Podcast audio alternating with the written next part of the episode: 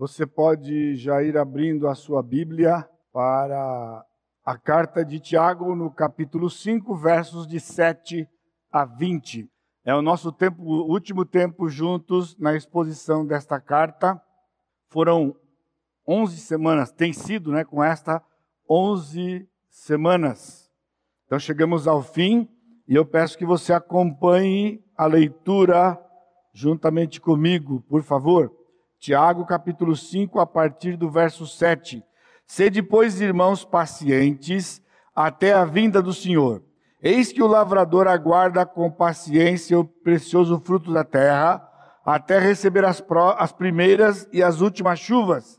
Sede vós também pacientes e fortaleceis os vossos corações, pois a vinda do Senhor está próxima. Irmãos, não vos queixeis uns dos outros, para não serdes julgados. Eis que o juiz está às portas. Irmãos, tomai por modelo no sofrimento e na paciência os profetas, os quais falaram em nome do Senhor. Eis que temos por felizes aos que perseveraram firmes, tendo ouvido da, tendes ouvido da paciência de Jó, e vistes que fim o Senhor lhe deu, porque o Senhor é cheio de eterna misericórdia e compassivo. Acima de tudo, porém, meus irmãos, não jureis nem pelo céu, nem pela terra, nem por qualquer outro voto. Antes seja o vosso sim, sim, e o vosso não, não, para não cairdes em juízo. Está alguém entre vós sofrendo? Faça oração. Está alguém alegre? Cante louvores. Está alguém entre vós doente? Chame os presbíteros da igreja e estes façam oração sobre ele, ungindo-o com óleo em nome do Senhor. E a oração da fé salvará o enfermo, e o Senhor o levantará, e se houver cometido pecados, ser-lhe-ão perdoados. Confessai, pois, os vossos pecados uns aos outros, e orai uns pelos outros, para serdes curados. Muito pode, por sua eficácia, a súplica do justo Elias era homem semelhante a nós, sujeito aos mesmos sentimentos, e orou com instância para que não chovesse sobre a terra, e por três anos e seis meses não choveu. E orou de novo, e o céu deu chuva, e a terra fez germinar seus frutos. Meus irmãos, se alguém entre vós desviar da verdade, e alguém o converter, sabei que aquele que converte o pecador do seu caminho errado, salvará da morte a alma dele e cobrirá multidão de pecados. Amém? O Senhor sempre abençoa a sua palavra quando ela é lida e explicada. Pai bendito, então estamos aqui prontos para ouvir aquilo que o Senhor tem nos dizer. Ilumina as nossas mentes e os nossos corações, nos dê ouvidos atentos não permita que venhamos a nos dispersar, mas que então sejamos ministrados por aquilo que o Senhor tem reservado para nós pelo teu Santo Espírito. E mais uma vez eu te bendigo no nome de Jesus. Amém, Senhor. Amém. O texto de hoje é uma porção longa, então nós vamos meditar em 14 versos. Ele inicia com a partícula on, significa portanto, na sua Bíblia, se é igual à minha, tá? Sede, pois. Então, na verdade, ele está dizendo sede, portanto. E isto liga, este portanto do versículo 7 é muito importante, porque normalmente quando aparece o pois, ele liga com a porção anterior.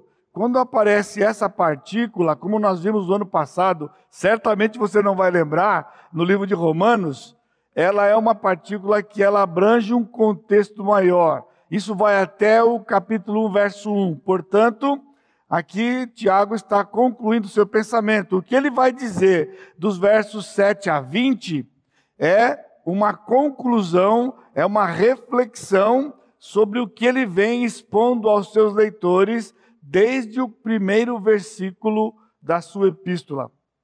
E como é o estilo de Tiago, né, na, primeira, na primeira mensagem, nós mencionamos sobre o grego, né? O grego de Tiago é um grego bem elaborado, é um, um grego culto, E Tiago, nesta passagem de 14 versos, ele usa 13 imperativos e vários particípios. Lembrando você que o imperativo é o modo do verbo, na nossa língua, bem como na língua do Novo Testamento, de ordem. São 13 ordens, não, não é sugestão, ele não está dando conselhos para nós, são ordens. Então, o que temos aqui, nestes 14 versos, são as últimas instruções do pastor Tiago para suas ovelhas. Temos dito também, temos refletido, que a carta toda ela é formada por dois grandes sermões, capítulos 1 e 2, o primeiro sermão, capítulos 3 até 5, o segundo sermão, num total de 108 versos. E aqui, neste segundo sermão, ele faz uma conclusão que abrange ambos os sermões para as suas ovelhas e, consequentemente, para toda a igreja. Nas últimas instruções de Tiago, ele entra com o tema da vinda de Cristo. E aqui é a palavra, quando ele diz a vinda do Senhor, no versículo 7, é a palavra parousia. Parousia significa literalmente vinda, mais precisamente presença, presença física. Ele vai usar essas palavras no verso 7, bem como no verso 8. E como várias porções anteriores, Tiago, ele está em completa sintonia, nós vamos ver aqui, tanto com Paulo, como o próprio Senhor Jesus Cristo. Eu estou ressaltando isso quase cada semana, devido ao fato de que Tiago, ele foi negligenciado por quase 300 anos da, do início da era cristã, e até hoje há teólogos que não olham Tiago com bons olhos, porque tem sido levantada aquela questão de Tiago ser oposto a Paulo, porque Paulo enfatiza a fé e supostamente Tiago enfatiza as obras. O que temos visto não é justo para Tiago e não é verdade quando nós estamos estudando o texto como temos feito nestas semanas. Agora, nota importante, e aí, se você quiser relembrar, você pode pegar o livro A Escatologia da Santidade, se você tem, não é? E você pode relembrar esses princípios e o que é que Tiago tem aqui? Tiago não está falando da segunda vinda de Jesus. Ele está falando do arrebatamento. E isso ele concorda plenamente com Paulo, porque em 1 Tessalonicenses capítulo 4, no verso 15, ele diz: Ora, ainda vos declaramos por palavra do Senhor isto: nós, os vivos, os que ficarmos até a vinda do Senhor, de modo algum precederemos os que dormem. A palavra vinda em 1 Tessalonicenses capítulo 4 é esta mesma palavra parousia que ali indiscutivelmente ele fala de arrebatamento. Ele diz: "Nós os vivos seremos arrebatados para encontro com o Senhor". Isso é muito interessante, porque o público alvo de Tiago aqui são judeus dispersos. Judeus dispersos. E é muito interessante, porque enquanto que os teólogos desses tempos têm feito uma tremenda de uma confusão entre igreja e Israel, se alguém poderia fazer isto com muita propriedade, seria Tiago, porque Tiago escreve a judeus e a judeus dispersos, também crentes que eram suas ovelhas lá em Jerusalém. Mas não é o que ele faz. Da verdade, mesmo sendo para os judeus, visto que eles eram convertidos, nesta época, eles não faziam parte das promessas à nação judaica, mas sim as promessas da igreja. Por isso, muito propriamente, ele usa a palavra parousia e não se referindo à volta de Jesus, não se referindo à volta de Jesus no Monte das Oliveiras, que ocorrerá sete anos depois. Eu continuo ficando surpreso como haja teólogos e bons teólogos que acreditam que o, o arrebatamento é depois dessa segunda vinda, ou é mesmo a própria segunda vinda, fazendo uma tremenda confusão. quando nós vemos aqui, muito propriamente, poderia ser usado numa aula de escatologia tranquilamente, sobre essa contribuição singular de Tiago para nós. O tema da volta de Cristo é sempre de consolo. E também não é de estranhar, é realmente muito reconfortante. Eu espero que para você, hoje à noite, ao longo da semana, e você possa ter a oportunidade de compartilhar com alguém, de que falar da volta de Jesus não é discutir posições, aliás, não gosto. Não gosto e sou contra, e a igreja tem perdido muito por conta disto. Pastores não pregam sobre o assunto por conta das suas confusões e acham que é só ficar é, discutindo posições, quando na verdade, mais uma vez, Tiago nos dá um grande exemplo. Ele quer consolar crentes em perseguição, crentes em sofrimento, e ele faz como? Com a vinda de Jesus. Ele vai falar nesse tempo aqui sobre a vida de Jesus. A vida de Jesus é um consolo e ela aponta para uma vida de santidade e piedade. Então, não podia ser diferente que para Tiago consolar as suas ovelhas com respeito à perseguição e sofrimento, ele tinha que falar da parousia. Então, para você, é um desafio, né? Esta semana, quando você for estar convivendo com todo esse transtorno que temos vivido já por mais de um ano na pandemia, né, troque as atitudes que você tem tido, se você reconhecer que elas não têm sido adequadas para um crente, e você está mais na onda do mundo do que outra coisa, talvez, se você tem reclamado, sido impaciente ou mesmo inconstante, permitindo que suas, suas emoções sejam abaladas por conta disto, certamente você não tem meditado nesses dias sobre a volta de Jesus.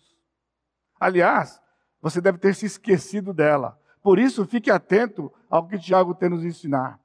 As últimas palavras de Tiago são a luz da vida de Cristo. Por isso, a vinda de Cristo revela a transitoriedade desta vida de sofrimento. Olha só, os, os olhos do mundo inteiro nesses dias estão sobre a vacina. A confusão de que não há vacina para todo mundo, a confusão que há vários tipos de vacina, qual que é a mais eficiente, mais eficaz. E aí então, toda essa confusão que nós vivemos, tudo em cima da vacina. A segunda vinda de Cristo põe fim com certeza a pandemia. E talvez você não pensou nisso. Poxa, pastor, você está apelando, né? Sabe por quê? Porque na verdade você quer a vacina para continuar vivendo aqui na terra. Isso é que o ser humano é e o crente também, porque somos influenciados pelo mundo. Pensar de que a vinda de Jesus põe fim à pandemia não é algo agradável nem sequer aos crentes, não é? Consola você, não é a vacina. Cristo pode voltar hoje. A parousia é hoje, antes de terminar esse dia, antes de terminar o sermão. E não morre mais ninguém de Covid. Não ouvi nenhum amém. Ah, também não tem gente aqui hoje? Talvez você falou aí. Sim, temos alguns irmãos aqui que estão prestigiando, não é? Então você pode falar amém também, né? Vocês estão livres da máscara hoje. alguns. Não é verdade? Mas pense nisso. Isso é Tiago, isso é a Escritura, esse é o nosso Deus. Pense, medite, leia os textos. Uma grande parte da Escritura fala sobre profecias à volta de Jesus. São 13 imperativos que apontam para um viver perseverante e piedoso. Agora, observe não é uma vida passiva, é uma vida ativa de fé num Senhor que de fato controla todas as coisas. Você vai ficar surpreso, talvez, quando nós meditarmos aqui nos detalhes que Tiago está dizendo para os seus leitores, que viviam sofrendo na época, é muito propício para nós hoje. Nós não estamos dizendo cruza o braço e espera. Bom, com respeito à vacina, o que você pode fazer? Cruzar os braços, esperar, fazer figuinha e torcer. E ainda encontra a parte da politicagem. Na escritura não. Não é cruzar os braços nunca. É simplesmente ter uma fé ativa. Crer de fato de que quem está controlando todas essas coisas, inclusive os erros de quem quer que seja, é o nosso Senhor Jesus Cristo, o nosso Deus. Por isso, o crente deve atravessar os tempos de sofrimento com perseverança, à luz da vinda de Cristo, vivendo uma vida piedosa na comunidade. Grande, não é? Bem grande. O crente deve atravessar os tempos de sofrimento com perseverança, à luz da vinda de Cristo, e enquanto persevera, vivendo, vive uma vida piedosa na comunidade. Vai ser um momento de reflexão para nós e durante a semana, se estamos vivendo uma vida piedosa ou uma vida influenciada pelo mundo. Dois aspectos, dois, somente dois, mas bem grandão, ou bem grandões, né? O primeiro, então, perseverando no sofrimento, versos de 7 a 11. Neste texto de 7 a 11, cinco versos dos 14, aparece a palavra pacientes e paciência cinco vezes e uma vez a palavra perseverança do versículo 11. Eis que temos por felizes aos que perseveraram. A palavra paciência, que aparece cinco vezes, duas em forma de verbo e três no substantivo. Sede irmãos pacientes, aqui é um imperativo. Sede pacientes é um imperativo. No versículo 8, sede vós também pacientes, é outro imperativo exatamente igual.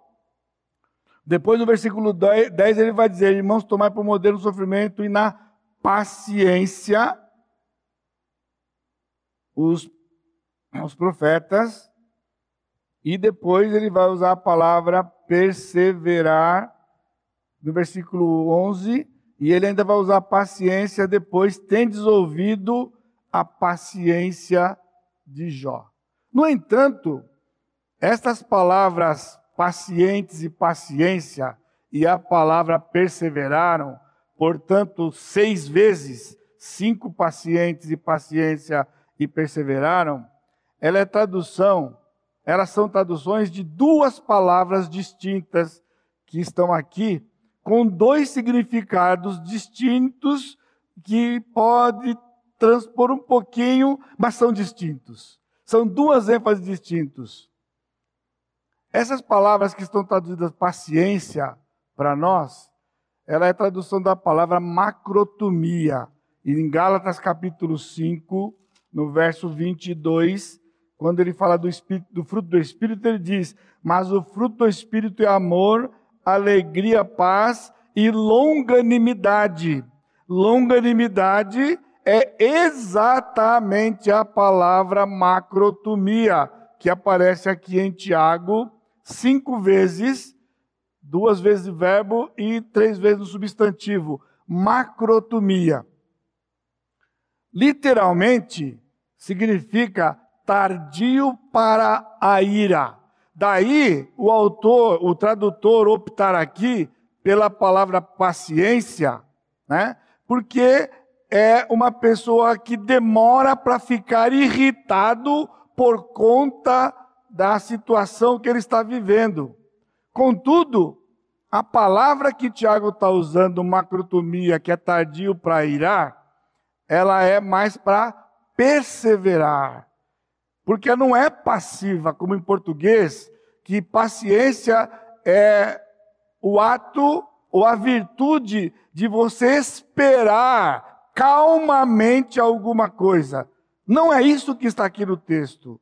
Quando ele está dizendo é, ser depois pacientes, melhor ser depois perseverantes.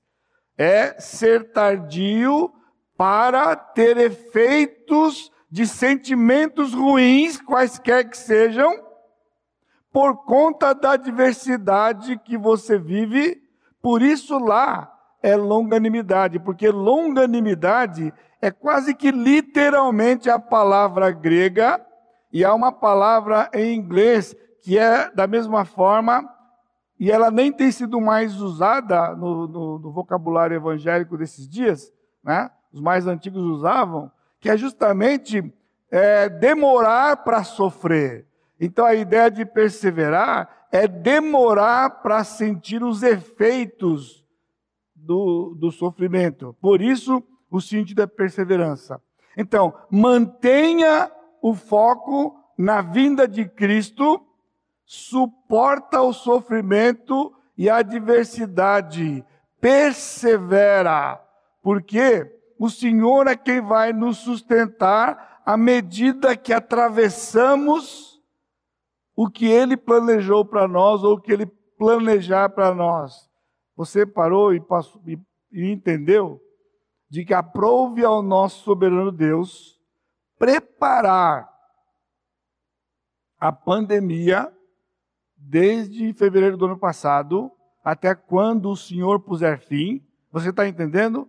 O Senhor puser fim, ele preparou para esta geração para nos provar e nos dar oportunidade de testemunhar para as pessoas que nos cercam de como somos diferentes, ou como devemos ser diferentes. Nós temos uma esperança, nós aguardamos a cada dia a vinda do Senhor Jesus Cristo, porque Ele vai pôr fim no nosso sofrimento? Não, porque vamos estar com Ele, em presença. Por isso Ele usou essa palavra, a presença física do Senhor faz diferença, por isso, aguardar esse tempo. Veja o versículo 1, 7 novamente, ele diz: Sede, pois, pacientes até a vinda de Cristo. Aqui, ele está usando uma, uma palavra interessante, literalmente, é até quando dá. Pastor, mas até não já está bom? Até quando é a mesma coisa? Não. Até quando dá é porque, na verdade, esse advérbio, ele não somente é um advérbio de tempo simples, ele é um advérbio de tempo, mas que tem um evento em foco. Não é até, até, até é só esperar, é até, e ele aponta para aquele evento. Por isso é até quando da volta de Cristo. Sede, pois, perseverantes, até quando a volta de Cristo vai acontecer. E esse até quando é aberto. Ele vai dizer aqui de proximidade, por isso temos que aguardar o Senhor. E veja, a ilustração que ele usa, ele mostra para nós que não é uma paciência passiva. Veja, ele diz no versículo 7 ainda: Eis que o lavrador aguarda com perseverança. Por que aguarda com perseverança? Porque como que ele vai ter o fruto? Ele vai ficar sentado na cadeira e simplesmente esperar os dias naturais que a natureza providenciou para que o fruto apareça? Experimenta. Experimenta, se você não morre de fome.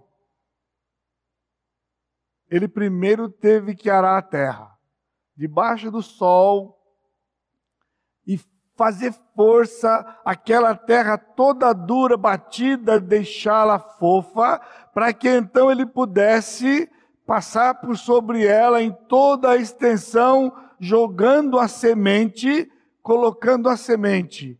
E depois, ato contínuo, passar a jogar água, manter aquela terra úmida, para que pudesse germinar aquilo. E ele pudesse cuidar enquanto ele aguarda até quando vai surgir o fruto, ele está ativamente trabalhando nas etapas. Mas a parte mais bonita é quando ele diz: ele aguarda o precioso fruto da terra até receber as primeiras e as últimas chuvas. Essa é a parte mais preciosa da ilustração dele.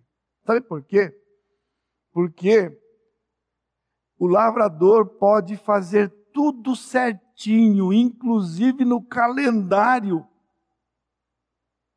Mas se o Senhor não der as primeiras chuvas e ele não der a última chuva, não tem colheita.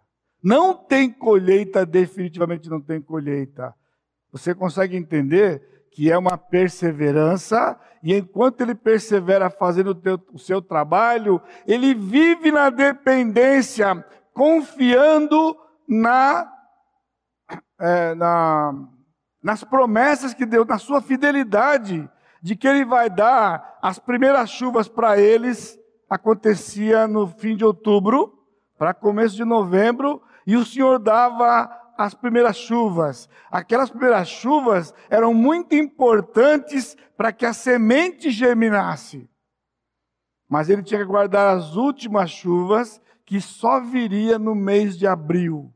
E então, no mês de abril, quando o Senhor dava as últimas chuvas, ele ia ver o fruto poder aparecer e ele então desfrutar e vender para poder ter a sua subsistência. Então, Tiago está dizendo, irmãos, enquanto vocês sofrem, esperem a primeira chuva e a última chuva. E eu vou dizer para você: primeira onda, segunda onda, não importa quantas ondas forem, o Senhor preparou as ondas, seja a primeira, seja as últimas. O pessoal agora está na onda cepa. Irmão, primeira cepa, agora é outra cepa. Olha só, é verdade, eu não estou criticando, é verdade, mas essas verdades põem pânico no povo. Pior, põe pânico no crente. Talvez você está me ouvindo aqui e você tenha estado em pânico por conta das últimas notícias que não são boas realmente. Mas digo para você, o que tem a ver isso com a constância do nosso Deus? Ele preparou, e enquanto não vier a última onda que ele planejou, não haverá fruto. Não haverá fruto. Pode ser essa última onda, pode ser a vacina. Não estou descartando. Você está entendendo? Não estou descartando. Tiago acrescenta perseverança aqui. Ele diz, versículo 8: Sede, depois vós também pacientes e fortalecei os vossos corações. A palavra aqui, que é esterixate, ela é confirmar os corações. Por que confirmar os corações? Os nossos corações, eles devem estar firmados e confirmados, portanto, fortalecidos onde? Na palavra do Senhor, que fala do caráter do Senhor. Ó oh, irmãos, esta semana a Igreja Batista Maranata vai ser grandemente abençoada nesses dias de tanto terror, com seis mensagens do Senhor sobre o Cordeiro, este Cordeiro que vai voltar. E no domingo, overdose. Três. São seis nesta semana. Isto aqui é para confirmar os nossos corações em meio ao sofrimento que temos passado por conta desta doença. E aqui, no versículo 8, ele diz: Sede vós também pacientes e fortalecidos. Ele diz, na verdade, aqui, até a vinda do Senhor. Ah, perdão, por que, ele diz, por que a vinda dele está tá próxima? Porque, onde está pois aqui no versículo 8, literalmente é porque a vinda está próxima. Vamos fortalecer os corações, porque ela pode ser hoje. Hoje. E se não for hoje, quando você acordar amanhã, qual é a ordem? Hoje. Sai desta coisa de que a volta de Jesus é breve. é próxima aqui, se era próxima para Tiago, irmãos. E ele está dizendo, Tiago esperava nos seus dias, tanto quanto o apóstolo Paulo esperava nos seus dias. Tiago esperava nos seus dias, mas nós vivemos uma geração que não tem esperado o Senhor voltar. É a ideia um dia. E olha, aqui entre nós, hein? Depois de Deus, dois mil anos, a igreja vive como se Cristo fosse demorar mais outros dois para voltar. Portanto, o que é o perigo? De você achar que não é nessa geração. Então você vive despreocupadamente. Está ouvindo? Está acompanhando? Você vive despreocupadamente, aí você fica surpreso quando o nosso Deus arruma um vírusinho. Você está preocupado onde ele veio? Tá? Sim. Ele não viria de onde veio se o Senhor não tivesse planejado. Você esqueceu disso.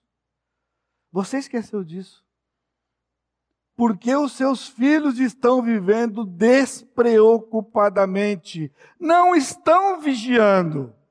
O Senhor permite um vírusinho microscópico para fazer esse baita estrago, esse tamanho estrago, para nos lembrar: Cristo volta ainda hoje.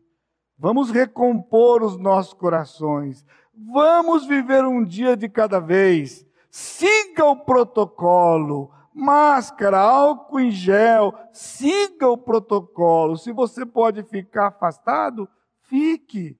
Mas não pare de viver por conta disso. Cristo volta, é fato.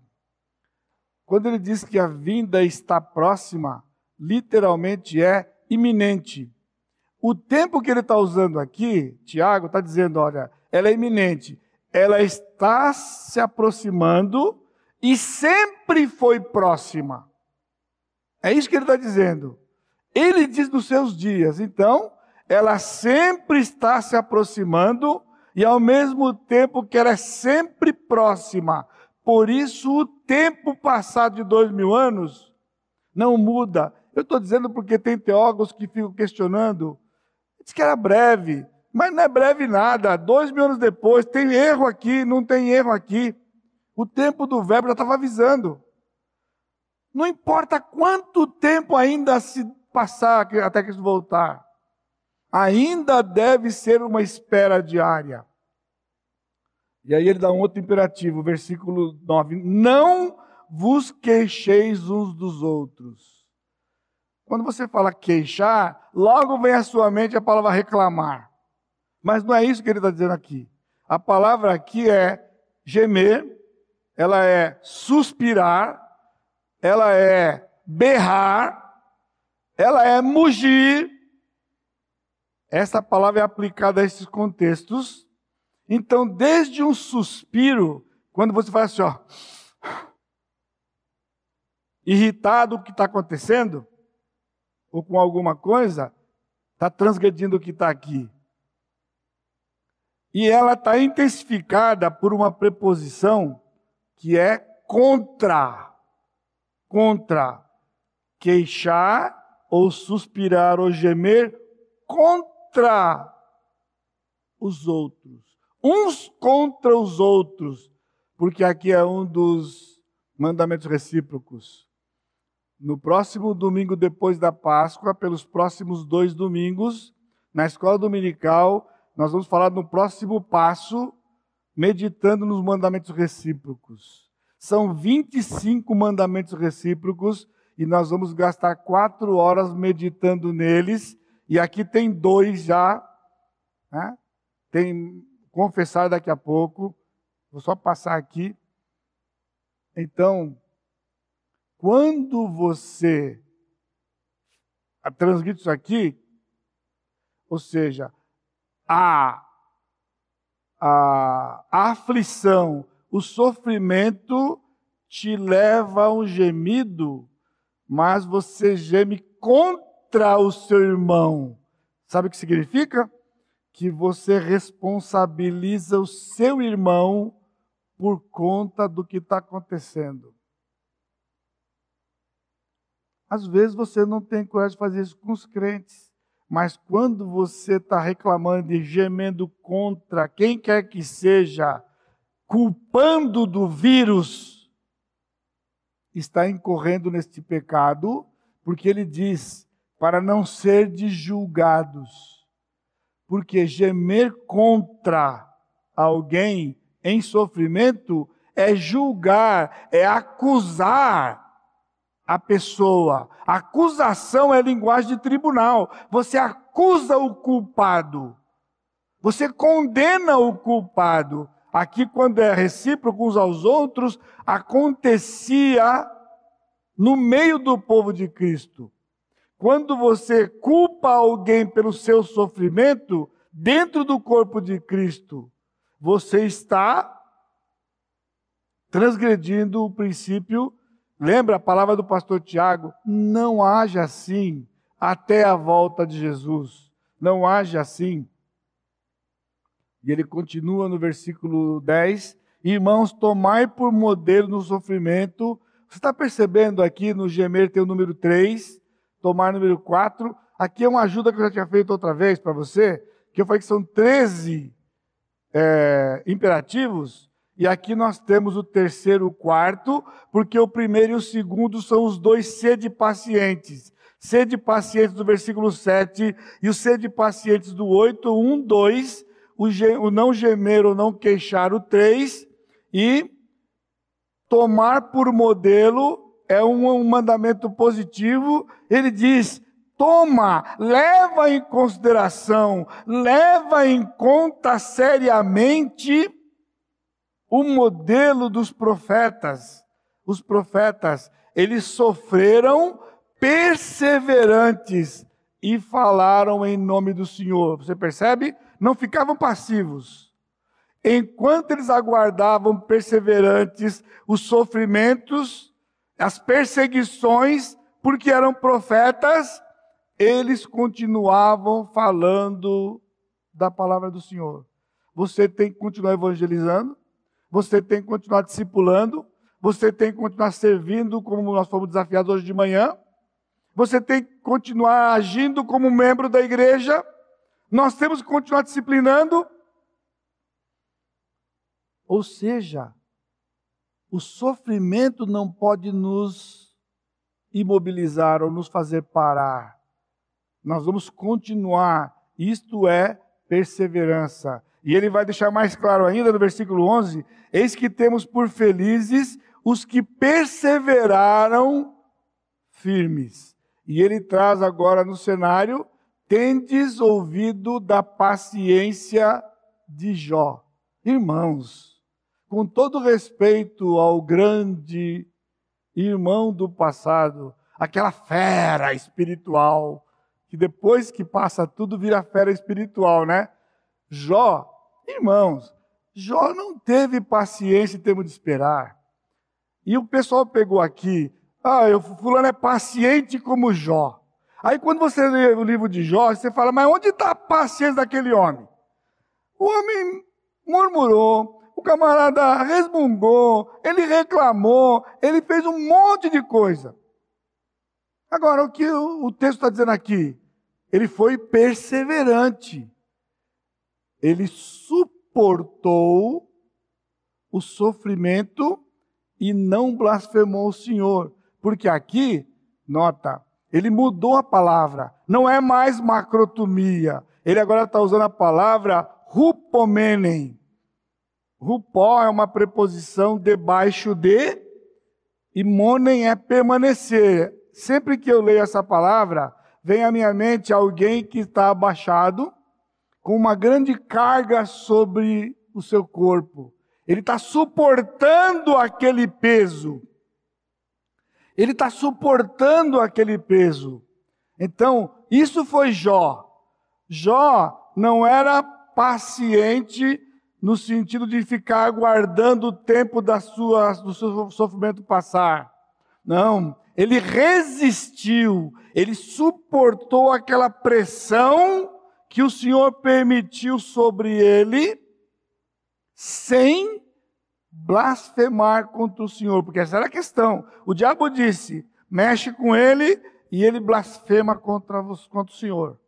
O Senhor disse: ele não vai blasfemar, ele vai blasfemar. Tirou tudo dele, tudo dele. Irmãos, por muito menos nesses dias que temos passado, nós temos falado um monte. Você quer saber? Desconsiderar Deus no processo é blasfêmia contra o Senhor, que é o soberano. Ele é soberano, mas não tem nada a ver com a Covid, porque é assim que os crentes estão vivendo. Não. Jó tinha questões. Jó chegou a amaldiçoar o dia que nasceu. Mandou tirar do calendário. Jó nasceu no dia 29 de fevereiro. Está vendo como é fácil saber? Simples assim. Nasceu dia 29 de fevereiro porque ele mandou tirar do calendário, o senhor tirou do calendário. Não, brincadeirinha, só para você acordar. Não dorme agora, por favor, não dorme. Jó suportou a carga, porque o Senhor o sustentou. O fim que lhe deu não foi porque ele teve paciência. O texto diz: você viu o fim que ele teve, o fim que o Senhor lhe deu porque o Senhor é cheio de eterna misericórdia e compassivo. Quem vai dar a vitória para nós nesses dias? O mesmo Senhor que permitiu é o mesmo Senhor que vai nos dar a vitória. E quando, enquanto Ele não põe fim no que está acontecendo, Ele nos sustenta pela Sua graça, para que nós suportemos as pressões, sejam elas políticas, sejam elas do próprio vírus, sejam elas econômicas. Não existe qualquer pressão que possa vir sobre nós, filhos do Senhor, sem que o Senhor esteja nos sustentando. Ele fez com Jó. E sabe qual vai ser o fim? Eu espero que seja o seu. Eu te conhecia só de ouvir. Essa é a grande lição, irmãos. Nós conhecemos muito de Deus aqui e aqui. Então o Senhor está permitindo que nós vivamos no nosso corpo, nossos membros e conheçamos o Senhor. Ele diz: Mas agora os meus olhos te veem. E qual foi o próximo passo? Por isso me arrependo no pó e na cinza. Enquanto aguardamos a volta de Cristo, nós devemos suportar as aflições na dependência da fidelidade do Senhor. E só para encerrar aqui, veja: paciência não é o oposto de ansiedade. Se é o que não é paciência, irmãos, aqui no texto, não é o oposto de ansiedade. A ansiedade é falta de confiança no Senhor, é falta de saber que o Senhor está no controle, mas a perseverança e a paciência aqui é vivemos ativamente na confiança do Senhor. E em segundo lugar, vivendo uma vida piedosa da comunidade de 12 a 20. Estou de olho aqui. Tiago, nessa, nessa segunda parte, ele vai descrever a vida piedosa para nós. Nove imperativos dos 13 da passagem. Você viu lá? Quatro.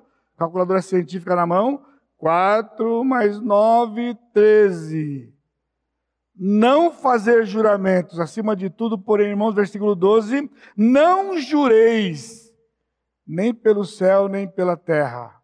Era uma prática comum entre os judeus. No Velho Testamento, nos dias do Novo Testamento, e tem sido uma prática comum entre o ser humano e os crentes, jurar. Juro por Deus.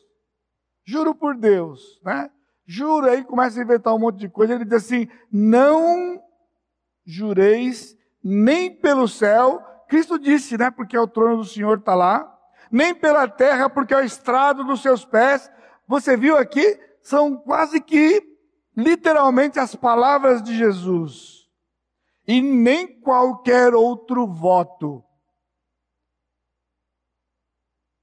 Eu juro, não jure. Porque quando, porque quando alguém apela para o juramento? Está comigo ainda? Quando alguém apela para um juramento, quando não há credibilidade na sua palavra. Portanto, juramento é uma questão de caráter. É uma questão de caráter. Se você tem que jurar e você fala assim, sabe qual que é outra que eu lembro de criança? Eu juro por tudo que é mais sagrado. Ora, se a grande frase era juro por Deus, o que significa o que há de mais sagrado? Há algo mais sagrado do que Deus? Olha onde o homem chega na sua incoerência quando ele apela para o juramento. Tiago diz: a sua palavra será sim, sim, não, não. Também não posso deixar de pensar nisso no âmbito do lar. Por que os pais juram seus filhos? Porque a sua palavra não tem credibilidade. Então você tem que ficar jurando: olha, eu vou pegar você. Uma hora eu te pego. E quando eu te pegar, você vai ver. Vai pagar tudo com juro e correção monetária. Seu filho está contando o dedinho. É a primeira, a segunda. Né? Eu sei que na sexta o bicho pega. Então até a quinta. Agora, o que, que eu estou dizendo? Que você tem que apelar para que ele acredite em você? Não, o texto disse o quê? Bate mais no seu filho? Está escrito aqui em Tiago? Não. Seja o seu sim, sim, e o seu não, não. O problema dos nossos filhos é que sim vira não e não vira sim. Aí dá um nó no pequenininho.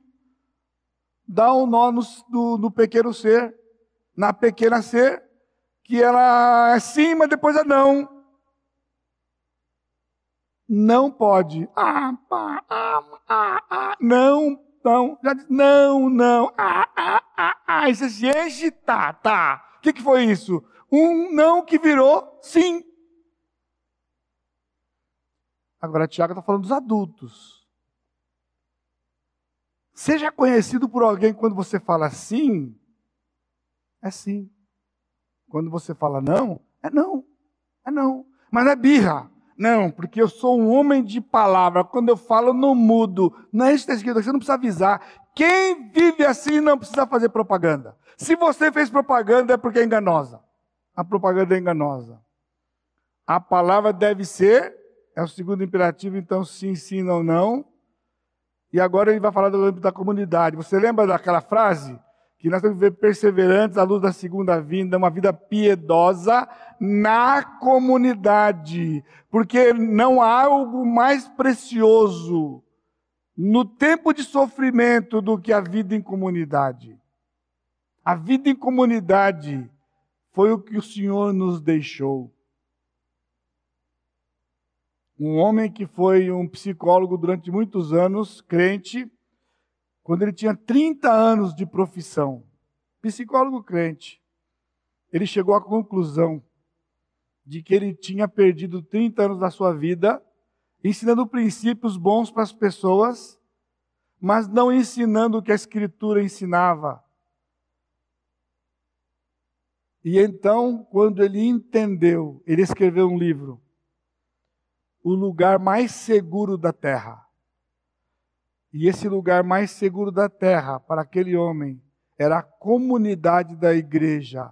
Não existe terapia mais profunda do que a comunidade da igreja vivendo os princípios bíblicos e sendo um lugar de cura. A igreja é lugar de cura. De cura. O povo está atrás de coisas espetaculares quando sempre foi o plano do Senhor a cura do crente espiritual, das suas emoções, até do corpo dentro dos princípios da palavra, que chegaremos lá. No versos 13 a 15, então, ele coloca três situações usando quatro imperativos. Ele diz, versículo 13: Está alguém entre vós sofrendo? faça oração. Aí eu fiquei pensando, eu falo não falo, eu falo não falo. Eu acho que o povo vai entender mal, vai achar que é arrogância da minha parte, ou que. Você entende o que está aqui? Você entende? O que ele está dizendo? Está alguém entre vós sofrendo? Faça a oração. Eu acho, eu acho, não estou acusando. Se não for seu caso, amém. Eu acho que tem gente interpretando que quando alguém está doente, faz uma reunião de oração. Mas não é, pastor. Aí, você me permite? Me permite? Olha o que ele está dizendo aqui. Está entre, entre vós sofrendo, faça a oração, é o próprio ser que está doente. É para você dizer para ele: busque o Senhor, porque a sua resposta para o seu sofrimento está lá. Aí você pode dizer: eu posso me juntar a você. Mas quem tem que orar é você, porque a ordem aqui é ele faça oração. Tem problema? Faça oração, faça oração, faça oração. Faça oração. Isso é remédio. E ele continua: Está alguém alegre? Cante louvores. Vamos reunir, fazer uma adoração. Não é errado. Mas ele diz: canta. Você canta. E aqui eu estou pensando, porque tem crente que não canta, não bate palma, não faz nada. Não tenho culpa.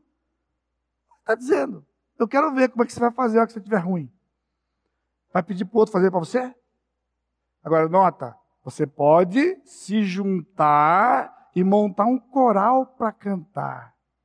Mas se o cidadão que está contente não canta, não está aqui. Porque ele diz: cante louvores. Cante ele. Canta tu, cante ele. É o imperativo em português aqui também. E aí ele vai. No caso da doença, há informações que nós precisamos saber aqui rapidinho. Ele diz: está alguém doente? Chame os presbíteros. Você percebeu? É o imperativo. É ordem, não é sugestão. Tem alguém doente? Chama os pastores. Pastor, Tiago não pode dizer isso, é chame os doutores. Acho que ele estava equivocado. Aqui diz: chame os pastores. E eu queria ver os meus colegas que lá no seminário ensinam que quando alguém procura você doente, não é sua área, manda para médico. Sim, manda para o médico. O médico vai curar a doença dele. Mas por que, que ele está mandando procurar o pastor? Ele diz: chame os presbíteros e estes façam oração. É outro imperativo. Agora é a ordem para o pastor. Se você for chamado, falando para nós pastores, se você for chamado porque tem alguém doente, você vai lá para fazer oração. Percebeu? Você não vai lá para curá-lo. Quem vai curar é o médico usando remédio, medicação, tratamento, o que for. Você vai lá para fazer oração. Faça oração. Faça oração. Ungindo com óleo. Talvez você está esperando. Ah, perdeu aqui?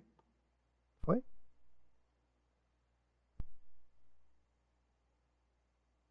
É porque que eu balanço aqui, né? Probleminha técnico aqui rapidinho. Aí. Ok. Faça a oração. E unge com óleo. Você estava esperando essa parte de ungir com óleo? Estava esperando? Pois é. Pastor vai falar sobre ungir com óleo. E agora? E agora? Acabou o tempo. Eu tenho que, eu tenho que falar do outro versículo, vou passar para frente. Marcos 6, 13. Marcos 6, 13 é muito importante para você entender o que Tiago está dizendo aí, porque em Marcos 6, 13 está assim. Opa, Marcos 6,13.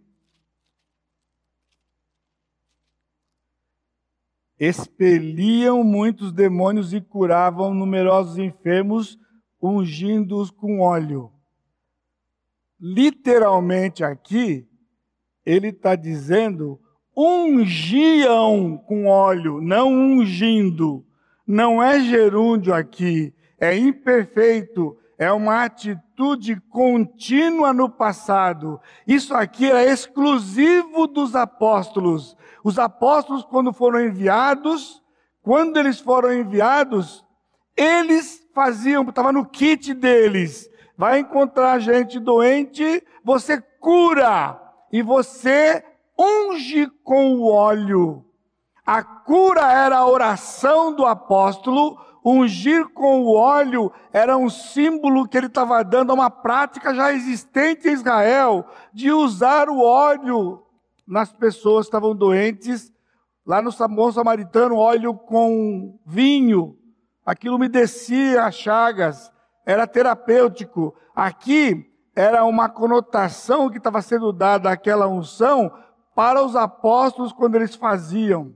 Aqui em Tiago, ele está dizendo ungido, não é ungindo também, é ungido com o óleo. Então ele diz: faça a oração, porque era um, era um ritual. Ele fazia a unção e orava. A ordem é orar, não é ungir. Ungido, né? Por quê? Ele está dizendo: a prática de ungir não é o que cura a pessoa. Isso era uma prática de cultura. De cultura. O que era o que resolvia era a oração. Simbolizava então o poder dos apóstolos, por causa de Tiago, de, de, de, de Marcos. Agora a ideia é: por que chamamos pastores? Esse é o ponto central. Por que ele diz que alguém não chama o pastor? Se houver cometido os pecados, significa que aquela enfermidade era resultado de pecado. Como saber? Por isso, irmãos da Igreja Batista Maranata, se alguém está doente, você não pode ir lá fazer o que está aqui. Você pode orar? Sim. Você pode. Pode indicar o médico, pode dar remédio? Sim. Mas a prerrogativa dos pastores é um discernimento que o Senhor dá só e exclusivamente para os pastores discernir se aquela enfermidade era por causa do pecado. Porque se o crente faz isso com o outro, ele acusa o outro. O pastor não acusa, o pastor discerne. Porque o texto aqui está dizendo literalmente que ele cometeu o pecado. Não é uma se, talvez, quem sabe. Ele diz: ele cometeu o pecado, está doente, só ir no médico não vai resolver o problema dele. Tem que chamar os pastores.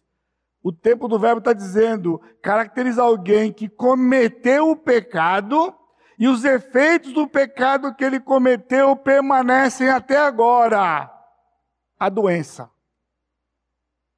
Confessa os pecados uns aos outros, no versículo 16, e eu vou passar aqui. Fala de Elias. Elias era um homem comum, ele orou. A oração tem poder, esse é o ponto. A oração tem poder. A oração não substitui o médico, mas a oração é que tem o poder que o Senhor traz. E finalmente, versículo 19 e 20. Meus irmãos, se alguém entre vós se desviar da verdade e alguém o converter, é difícil de interpretar por quê? Aquele se refere aqui quando ele diz irmãos. Irmãos. É o crente. Se é o crente, como entender um desvio e conversão? Seria a única referência do Novo Testamento de que uma pessoa pode perder a salvação porque se desviou. E não é o fato. Não é o fato. Embora o crente possa se desviar, sim, mas quando ele volta, ele não se converte. Ele se arrepende do desvio, mas ele não se converte de novo. Então, no versículo 20, ele diz: Sabei que aquele que converte o pecador do seu caminho errado, do seu desvio, salvará da morte a alma dele e cobrirá a multidão de pecados. Muitos teólogos estão entendendo aqui que ele está falando do crente que desvia. Mas em Mateus, porque em Mateus 9, 22 é simplesmente mudar o rumo. Quando uma pessoa muda o rumo, ele está se convertendo. É uma, ele vai lá e faz uma conversão à esquerda ou à direita. Foi usado lá, mas veja o problema aqui. Agora aqui é como pegar, desviar com converter essa dobradinha. O tempo já está indo, então vê lá comigo. 1 Pedro 2,25. 1 Pedro 2,25, de maneira impressionante, Pedro, que é uma carta gêmea, lembra? Trigêmea de Tiago, porque estáveis desgarrados como ovelhas. Está falando de quem? Os judeus, os mesmos judeus que Tiago está se dirigindo. Agora, porém, vos converteis ao pastor e bispo das vossas almas. O quê? Eram judeus não convertidos, eram ovelhas como judeus, e agora eles se converteram ao pastor. Havia no meio daqueles dispersos judeus não crentes. Portanto, ele está falando de judeus irmãos de raça, no versículo 20. 19 e 20, ele está dizendo: Meus irmãos, chamando agora o povo judeu e dizendo: Se alguém dentre vós está desviado, está no erro do caminho, ou seja, ainda está no judaísmo, com aquelas práticas dos judaísmos, tinha os judaizantes, você lembra? Prega para ele. Por isso, essa é uma mensagem para você que prega a palavra. Aquele que converte o pecador, salva da morte a alma dele. Quem é que tem problema com a alma? É o perdido, irmãos. Um crente não tem problema com a alma. O problema do crente é físico, lembra? 1 Coríntios capítulo 5. Portanto, ele diz: cobrirá multidão de pecado do que se converteu, porque a outra confusão que tem aqui é dizer assim: se você leva alguém para Jesus, Deus amortiza pecados seus porque você fez isso. Olha só aonde o povo chega, mas não pode. Ele está dizendo: salva a alma dele e cobrirá a multidão de pecados dele, não de si, mas dele.